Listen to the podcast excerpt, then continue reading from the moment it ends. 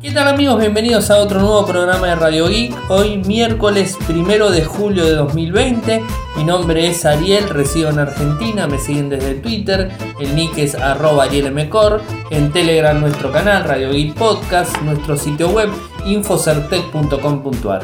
Y como todos los días realizamos un resumen de las noticias que han acontecido en materia de tecnología a lo largo de todo el mundo y hoy tengo varias cosas para comentarles. Pero como siempre, vayamos a los títulos.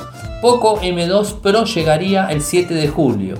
Galaxy Note 20 Ultra se filtra en el sitio web ruso de Samsung. El Moto G 5G también viene con la variante Plus. Qualcomm confirma el Snapdragon 765G en el OnePlus Nord.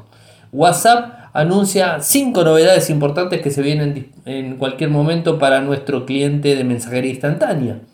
El Redmi Note 8 comienza a actualizarse con Android 10.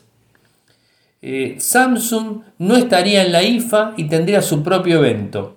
La función de cancelación de Google Meet se expande a varios países y Facebook eh, no se beneficia del odio. Esta es una nota de opinión que vamos a tratarlo en el final del programa eh, que me parece interesante tocar en el día de hoy. Bueno, lo que sería con el Poco M2 Pro va a llegar el 7 de julio se vienen escuchando muchas, este, muchas noticias relacionadas a filtraciones, mejor dicho, relacionadas al próximo Poco M2 y que eh, hablan de un teléfono digamos, con características interesantes como en los anteriores. Supuestamente el 7 de julio en la India, hora local 6.30 am, está, no, 12 pm, perdón, ese sería el horario de la presentación en la India. El M2 Pro marcará el debut de la nueva serie M, uniéndose a las alineaciones de la X, la F y que incluiría el X2, el F1 y F2 Pro. No se ha revelado mucha información al respecto del teléfono.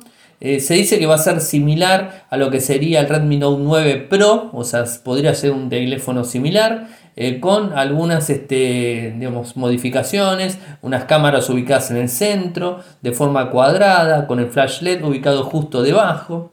Hay un video teaser en donde incluye cómo sería la silueta del M2 Pro, un hueco del lado derecho que apunta a un lector de huellas digitales montados en el lateral. El SOC del, del equipo podría llegar a ser un 720G de Snapdragon, una pantalla de 6,67 pulgadas Full HD más LCD de este, lector de huellas en la parte lateral, como les dije, una batería de 5020 mAh, carga rápida en 30. Después nos encontramos con la cámara principal este, de 16, eh, perdón, no principal, sino la de selfie de 16 megapíxeles, la cámara principal es de 64 eh, tendrá también una ultra ancha de 8 megapíxeles, un macro de 5 y una unidad de profundidad de 2. Va a ser vendido en principio en Flipkart en la India y todavía veremos cuándo esté disponible a lo largo de todo el mundo y más que nada en Europa, que es este, normalmente en la región que se empiezan a vender los teléfonos de poco. Bueno, así que este, estaremos atentos e informándoles como siempre. Y hoy se filtró algo, digamos, eh, extraño en, el sitio web ruso de Samsung, donde publicaron dos fotos de lo que podría llegar a ser el Galaxy Note 20 Ultra.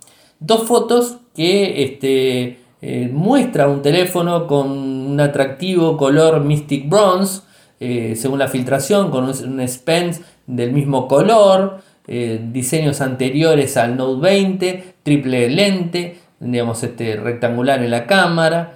Mm, desafortunadamente, el sitio, bueno, eliminó las imágenes, pero Max Weinbach desde Twitter lo pudo capturar y bueno, tenemos las dos imágenes, un, digamos, un tirador, un sniper o digamos, este, tres cámaras de forma vertical, un, digamos, este, un TOF se nota ahí de costadito, por lo menos lo que se puede ver en la imagen, y el, el flash ahí arriba, el pen como vemos, o sea que digamos, este es un teléfono que seguramente va a estar lanzado en septiembre, ahora les voy a contar algo con respecto a eso.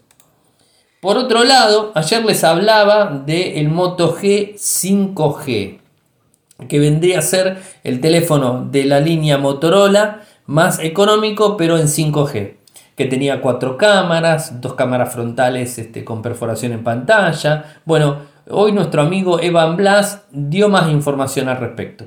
El teléfono sería lanzado el 7 de julio y eh, estaríamos hablando de un Moto G 5G Plus.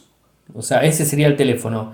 Tendría una pantalla Full HD eh, con perforaciones dobles, como les dije, a 90 Hz, una relación de, aspecto de 21 novenos. Eh, tendría unas medidas que van de 167,98, 73,97 y 9,59 milímetros. Pesaría 207 gramos.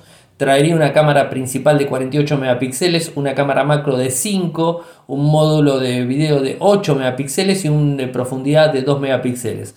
El teléfono estaría alimentado por un chipset Snapdragon 765 junto con 4 GB de RAM de memoria y 128 de almacenamiento. No hay mucha más información. Ah, sí, una batería supuestamente de 4800 mAh. No hay mucha más información. Traería Android 10, obviamente, eh, pero hasta el momento es lo que tenemos y hay que esperar a el, el 7 de julio que tengamos la información precisa en el lanzamiento.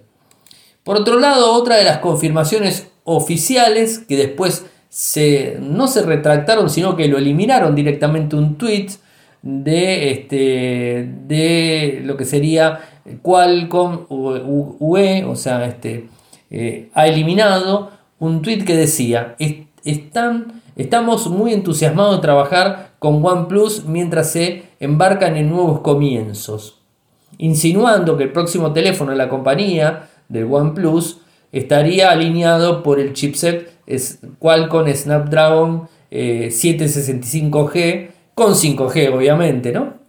Este sería el dispositivo. No hay informaciones al respecto. Eh, en su momento se había hablado de que podía llevar el Dimensity 1000 de MediaTek, eh, que también funciona con 5G, pero bueno, en principio hoy la confirmación oficial, después se eliminó el tweet, les puse el enlace del tweet eliminado, así que lo pueden este, ver.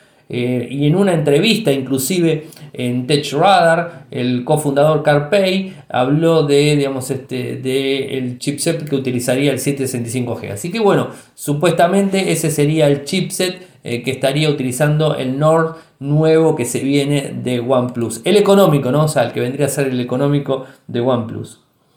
Por otro lado, para los usuarios de WhatsApp les cuento que se vienen unas lindas novedades.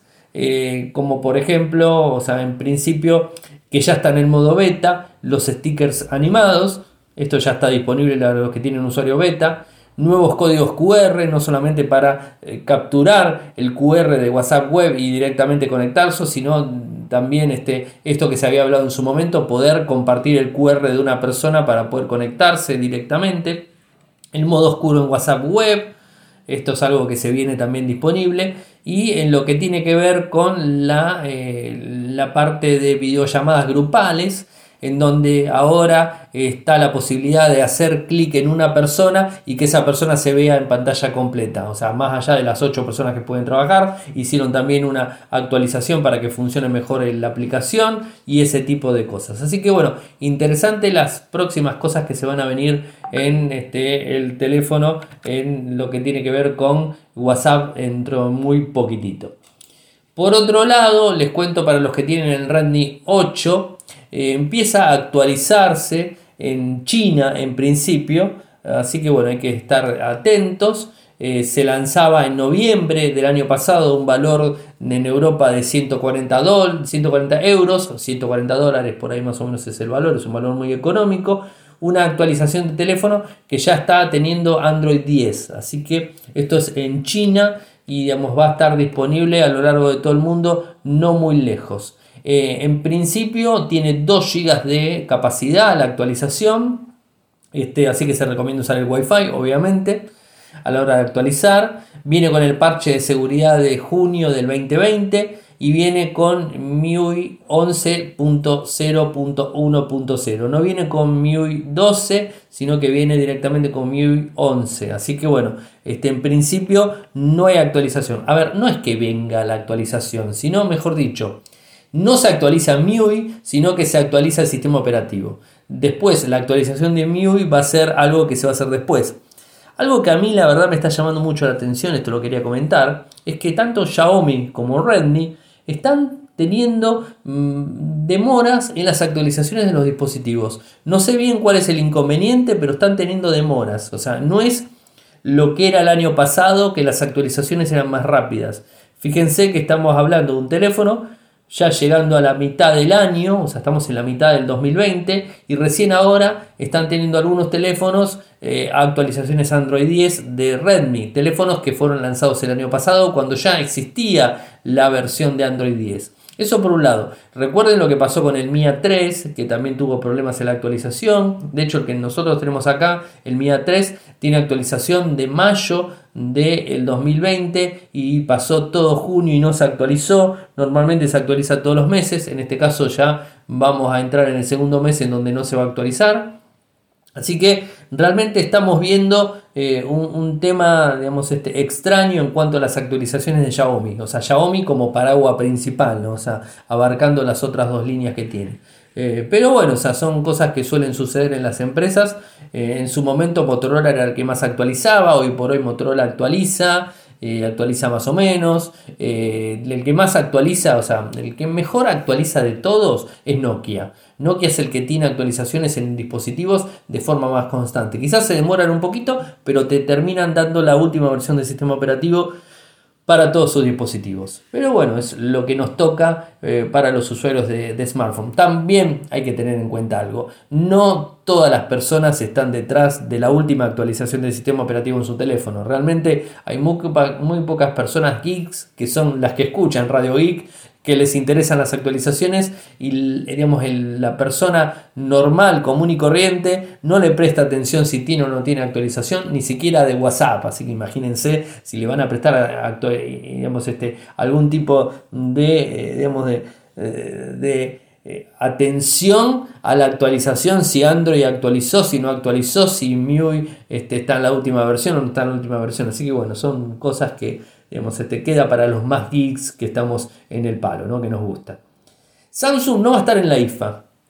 Vieron que la IFA, más allá de todo el problema de la pandemia, más allá de todo el problema del coronavirus y el COVID, eh, la IFA se va a celebrar en septiembre. O sea, se va a celebrar con unos protocolos muy, este, muy marcados, eh, con un aislamiento, con un montón de cuestiones este, ahí eh, fuertes, pero se va a celebrar. Es el segundo evento en el año tecnológico que se lanza, que se celebraría. Recordemos que el primero fue el CES, en donde no había problemas, y después de ahí en más empezaron a cancelar todos los eventos del mundo. El primero que se, que se realizaría después sería la IFA. Ahora, ¿qué pasa con Samsung? Samsung dijo que no va a estar en la IFA 2020 y que tendrán su propio evento digital. O sea, siguiendo con la misma línea de todas las empresas, inclusive Apple con su video pregrabado del WDC, este, o sea, todas las empresas de tecnología están decidiendo por montar un evento online, un evento en vivo y que todos puedan acceder a lo largo del mundo y que no sea un evento cerrado y que digamos este no haya necesidad de trasladar gente de un lado al otro, periodistas de un lado al otro para poder cubrirlo. Esto es un poco la idea de Samsung, que va a hacer un lanzamiento del Note 20 seguramente, o sea, este, seguramente el Galaxy Fold 2, estos dispositivos lo va a estar lanzando el nuevo Wear, el nuevo este, dispositivo vestible, o sea, el reloj inteligente nuevo, va a ser lanzado este, seguramente en, digamos, unas semanas antes de lo que va a ser la IFA, eh, algo que viene haciendo Samsung. Recordemos que Samsung viene por lo general haciendo evento lanzamiento antes de la IFA, una semana antes de la IFA hace el evento lanzamiento importante y después va a la IFA. Lo que pasa es que en este caso no va a ir a la IFA directamente, o sea, se bajó de la IFA. O sea, eso es lo, relevante del tema. Y es un evento que está también tecleando en un montón de situaciones, que depende mucho de lo que puede llegar a pasar con la pandemia y que no sabemos tampoco quiénes van a ser los eh, fabricantes que se van a estar presentando. O sea, pierde Samsung, que es el, principal expositor. Hay que ver si el G, hay que ver si los demás están este, ahí, van a estar presentes. Eh, pero bueno, es un evento importante, es un evento que se viene realizando desde hace muchísimos años, es uno de los más viejos en tecnología eh, a lo largo de todo el mundo. Así que bueno, es interesante siempre seguirlo. ¿Qué pasa con Google Meet? Bueno, Google Meet está teniendo una actualización, se está expandiendo una actualización para todo lo que tenga que ver con inteligencia artificial y los, este, los ruidos de fondo, la cancelación de ruido. Con lo cual, por default, están entrando los siguientes países. Australia, Brasil, India, Japón, Nueva Zelanda. Eh, estos son en las próximas semanas. Eh, esta característica no estará actualmente para los usuarios de Sudáfrica, Emiratos Árabes Unidos y las áreas circundantes inmediatas. Eh, la cancelación de ruido es lo que te permite que vos hables y solamente tome tu voz y que no tome los ruidos externos. Ahora, puede llegar a ser un dolor de cabeza para el músico, porque el músico necesita que tome toda la señal sonora y no solamente la voz, ¿no? De cualquier manera, por default vas a tener la, este, activo la reducción de ruido porque se piensa que Google Meet se utiliza para videoconferencias y no para otras cosas, pero como se utiliza también para pasar un recital de música o algo que quiera hacer algún, algún cantante o algo que quiera realmente este, estar en línea por Google Meet, eh, lo que va a tener la posibilidad es de deshabilitar la cancelación de ruido eh, este, y de esa manera se podría escuchar los instrumentos sin ningún tipo de inconvenientes. ¿Y qué sucede con Facebook? Bueno, ustedes vieron que eh, ha sucedido en este, en este último, junio, eh, varias empresas decidieron dejar de tener publicidad en Facebook. Dejaron de tener publicidad en Facebook por una cuestión de, digamos, de, eh, de ir en contra de lo que Facebook está haciendo, porque la acusan a Facebook de no prestar la atención al tema del odio en general. O sea, el odio que se genera en Facebook realmente el odio, la discriminación, el racismo y todo ese tipo de cosas. Esto agravado con todo lo que sucedió con Donald Trump, agravado con lo que sucedió eh, con, este, con Floyd también, o sea, agravado con todo esto, hizo que, digamos, este, empresas como por ejemplo Coca-Cola, o sea, empresas este, eh, importantes como esa, digan, nos bajamos de la publicidad de Facebook. Facebook es el segundo eh, prestador de publicidad más importante del mundo. Primero Google con AdSense y después lo tenés a Facebook con su programa. Entonces este realmente está perdiendo millones de dólares y esto le está generando un problema bastante grave a la gente de Facebook en general y bueno, esto ha llevado, eh, como se fueron sumando empresas, empresas, empresas, más de 30 millones de dólares ha perdido. Inclusive el mismo Mark Zuckerberg perdió 6 o 7 millones de dólares de forma personal. Las acciones de Facebook se están, digamos, desplomando. O sea, genera una complicación grande que los auspiciantes fuertes estén abandonando Facebook como eh, herramienta para poder publicitar. Esto, digamos, hizo ruido Recordemos también que Facebook y Mark Zuckerberg era uno de los que estaba en contra de censurar comentarios, censurar posts, censurar este, publicaciones en Facebook. De hecho, digamos, este, criticó a, Twitter cuando este, marcó los, los tweets de Donald Trump como inapropiados, que esto que el otro, no me acuerdo la palabra exacta, pero bueno, los marcó y digamos, esto fue un, un duro golpe. Eh, Donald Trump salió a atacarlo directamente, Donald Trump salió a hablar de las redes sociales y digamos, este Facebook salió a, digamos, Mark Zuckerberg salió a decir de que ellos no podían hacer lo mismo eh, porque realmente era censurar y no se podía hacer. Bueno, ahora la cuestión es que ha cambiado completamente, he pagado un vuelco, digamos, de, de, digamos, de 180 grados, lo ha pegado completo. Eh, digamos, este Facebook por una cuestión económica. O sea, ahora le tocaron el bolsillo y entonces Facebook este, dice y sale con un post que se los voy a publicar para que ustedes lo vean. De hecho, hoy lo publiqué por Twitter, así que si lo vieron hoy lo pueden haber leído. En donde eh, uno de los este, eh, VPs este, de, de, Facebook, ahí les digo el nombre, Nick Clegg, VP de Asuntos Globales y Comunicaciones, sale en una nota completa diciendo con este título, Facebook no se beneficia del odio, ¿no? Eh, y habla de cuando la, sociedad se divide, Facebook ha recibido muchas críticas en las últimas semanas, ¿no? la, la, decisión de permitir que las controvertidas publicaciones del presidente Trump se mantengan en pie. Es un poco fuerte lo que sucedió. Cada día se envían más de 100 mil millones de mensajes en nuestros servicios. Desafortunadamente la tolerancia cero no significa cero incidencias. Estamos haciendo progresos reales. Un, este, un informe reciente de la Comisión Europea encontró que Facebook evaluó 95.7 de los informes de discursos de odio en menos de 24 horas más rápido que YouTube y Twitter, eh, pero no lo hacía antes. Eh, ¿Qué más? Estamos mejorando, pero no somos complacientes. O sea, este, eh, hay que sentarse en el discurso del odio y otros tipos de contenidos dañinos en las redes sociales si es necesario comprensible, pero vale la pena recordar que la gran mayoría de esos miles de millones de conversaciones son positivas. Eh, mire lo que sucedió con la pandemia y digamos todo lo que apoyó Facebook para el pequeño comerciante que pudo vender gracias a Facebook eh, o Instagram directamente. Eh, es importante destacar que Facebook ayuda a las personas a obtener información de salud precisa y autorizada. ¿Qué más? Bueno, y vale la pena recordar que cuando las cosas más oscuras están sucediendo en nuestra sociedad, las redes sociales les brindan a las personas un medio para iluminar para mostrarle al mundo lo que está sucediendo, organizarse contra el odio y unirse y que millones de personas en todo el mundo muestren solidaridad. Lo hemos visto en todo el mundo en innumerables ocasiones y lo estamos viendo ahora con el mismo, con el mismo movimiento Black Lives Matter.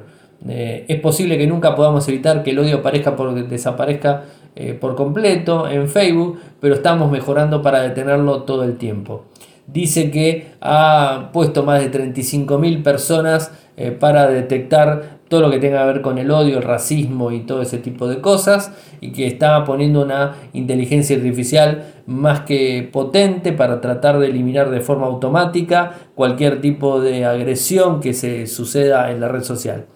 Lo cierto es que, como yo les dije, eh, Mark Zuckerberg salió a decir de que no podía eliminar las cosas de Donald Trump por una cuestión de que no podía censurar.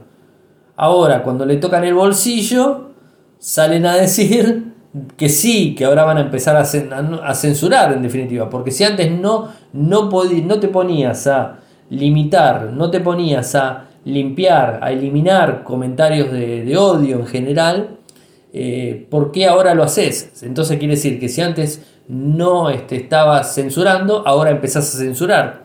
Yo creo que no es censurar, pero bueno, utilizando el mismo, misma palabra o las mismas palabras que utilizó Mark Zuckerberg es censurar. Y bueno, censurar ahora te pones a censurar porque justamente te tocó el bolsillo. O sea, le tocó el bolsillo a Facebook y Facebook automáticamente reacciona de esta manera, poniéndose las pilas completamente y tratando de generar confianza en las empresas que se fueron. Starbucks, por ejemplo, también se fue.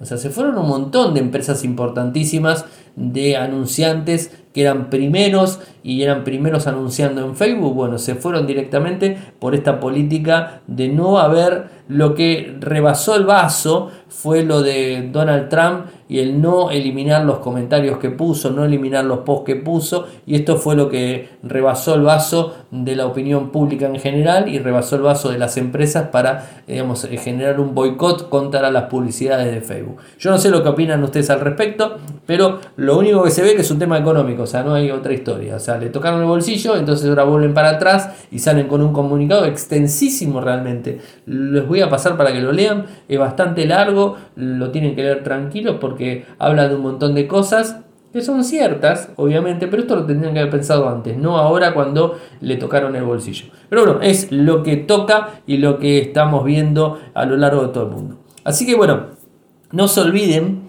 que mañana vamos a estar haciendo el en vivo desde Instagram. O sea, no, no se olviden, eh, mi cuenta de Instagram, arroba arielmcor, a la tarde les voy a estar enviando, no sé, media hora antes de salir en vivo, voy a estar enviando en mi cuenta una cuenta regresiva para que estén atentos y podamos salir. Entre las 7 y las 8, o sea, 19 y 20 horas, horario argentino, es el horario que más o menos salgo en vivo, así que bueno, estén atentos en ese horario.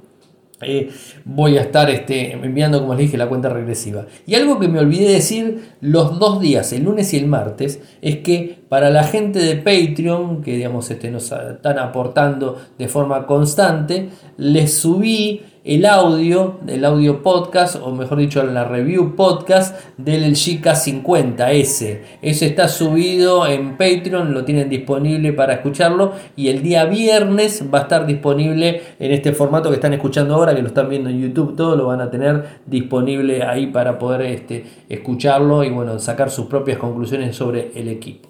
Así que llegados al final, saben que si nos quieren apoyar lo pueden hacer desde Patreon www.patreon.com radioic gracias a todos los que nos apoyan con un dólar mensual así que se los agradezco muchísimo Eh, saben que pueden seguirme desde Twitter, mi nick es arroba arielmcor, en Telegram nuestro canal Radio Geek Podcast y nuestro sitio web infocertec.com.ar. Muchas gracias por escucharme y será hasta mañana. Chau. Toyoko ofrece cursos de programación y servicios de desarrollo de software a medida. Para más información ingresar a toyoko.io. Podés editar tu libro digital en Infocertec. Encontrá más información enviando un correo electrónico a info.infocertec.com.ar. Para auspiciar en Radio Geek Podcast, pueden enviar un correo electrónico a la cuenta info.infocertec.com.ar.